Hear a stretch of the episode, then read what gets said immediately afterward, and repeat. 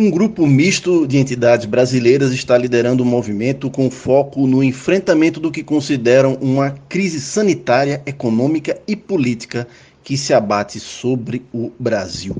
Para isso, esse grupo lançou um manifesto convocando lideranças empresariais e, especialmente, os cidadãos em geral para aderir a um novo pacto social em que se comprometam com a democracia, com a sociedade, com a livre economia e com um projeto de país que reduza desigualdades, erradique a pobreza e preserve o meio ambiente. O documento solicita também que todos se posicionem pela vida e pelo fim da polarização entre os democratas. Caio, a mobilização foi lançada na primeira semana de junho. Quais são as instituições que lideram esse movimento? Né? Qual é o status atual dessa mobilização e como tem sido a repercussão dessa iniciativa, Caio? Essa mobilização foi lançada no dia 5 de junho é, e veio ocupar um espaço necessário, né? porque é, vocês têm acompanhado de perto a quantidade de posicionamentos e manifestações de setores profissionais, organizações da sociedade civil, é, enfim, artistas, formadores de opinião, sobre a gravidade do momento que a gente vive e, ao mesmo tempo, um posicionamento muito claro de vários segmentos é, com relação à defesa da democracia, da vida, e que a gente possa construir um processo é, de saída desse, da, da, pandemia e da crise que a gente vive, que é uma tríplice crise, né? econômica, política e sanitária, e ao mesmo tempo é, o que está faltando e estava faltando era um posicionamento de lideranças empresariais. Eu acho que esse é o nosso, nosso papel nesse momento, de trazer é, uma dezena, centenas, né?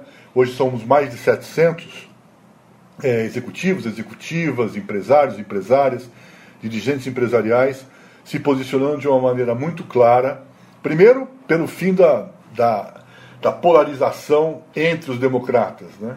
Eu acho que isso a gente precisa resolver e estamos trazendo de anos.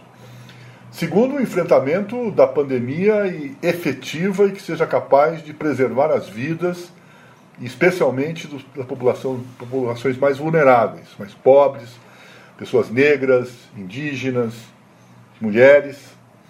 E, por fim, uma defesa é, inegociável das instituições democráticas, da democracia e da república. Então, e faltava essa voz, esse momento de lideranças empresariais, e é o que a gente acabou construindo com essa iniciativa. É, hoje estão nas, nas, na iniciativa um conjunto de organizações, né, é, lideradas pelo Etos, pelo Instituto Capitalismo Consciente, pelo Sistema B, pela plataforma Liderança com Valores, pelo GIF e pelo Acatu. E, e, é, um, e é um movimento que vai crescendo. Né?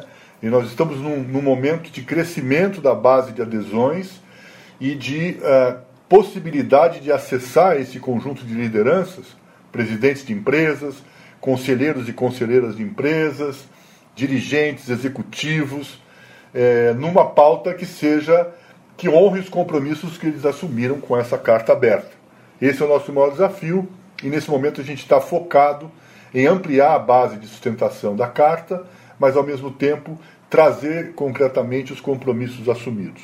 Quais são os maiores desafios observados pelo grupo nesse momento? Né? Considerando o, o manifesto, quais os compromissos propostos e de que forma eles vão ajudar a minimizar os impactos e mesmo a resolver a atual crise que o país atravessa, Caio? A carta é muito clara e essa declaração é a declaração que fez o engajamento das pessoas, que é, é um compromisso com a democracia, uma sociedade livre, uma economia baseada na sustentabilidade, um projeto de país que seja capaz de resolver as desigualdades, que erradique a pobreza, preserve o meio ambiente, enfim, um país que a gente possa se reconhecer, nos reconhecendo e nos unirmos como nação. Essa é a questão fundamental que está colocada.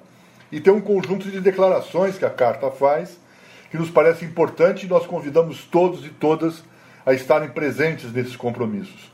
Um compromisso com as medidas sanitárias de prevenção à vida, aquelas recomendadas pela ciência e pela Organização Mundial de Saúde e pelas autoridades sanitárias competentes do país um compromisso de que a gente precisa apoiar o auxílio emergencial, a renda básica emergencial às pessoas e às famílias mais vulneráveis, é, um, um apoio ao acesso imediato e efetivo de crédito para micro e pequenas empresas, porque isso representa 97% dos CNPJs do país, do Brasil, né?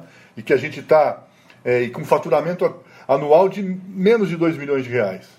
E eles são responsáveis por mais de 50% de todos os empregos formais do país. Apoio efetivo ao micro e pequeno empresário. E, fundamentalmente, ao apoio aberto e colaborativo entre as três esferas do, do Poder Executivo, porque não tem sentido hoje o que a gente vê, o desencontro, a divergência, a polarização obtusa entre o poder, eh, o governo federal e os governos estaduais e municipais, e, sem dúvida, o diálogo necessário com o Congresso Nacional e o Judiciário. A gente quer aqui convidar a todos e todas que se, sejam do, do mundo corporativo, que acessem a carta, leiam a carta, reflitam e venham aderir a esse movimento. A carta está no site do Etos, etos.org.br, carta aberta, vocês vão encontrar o texto e um espaço para adesão imediata. Esperamos e contamos com o apoio e a participação de todas e todas, empresários, executivos, dirigentes empresariais de Pernambuco, para estarmos juntos nesse momento de enfrentamento dessa tríplice crise que a gente vive, política, econômica e com riscos graves à nossa democracia. Muito obrigado, boa tarde a todos. Caio Magri, um grande abraço e a gente se vê na semana que vem, ok? Boa tarde, boa tarde, Felipe Vieira, Ivan Júnior e todos os ouvintes da Rádio Jornal. Boa tarde a todos e todas.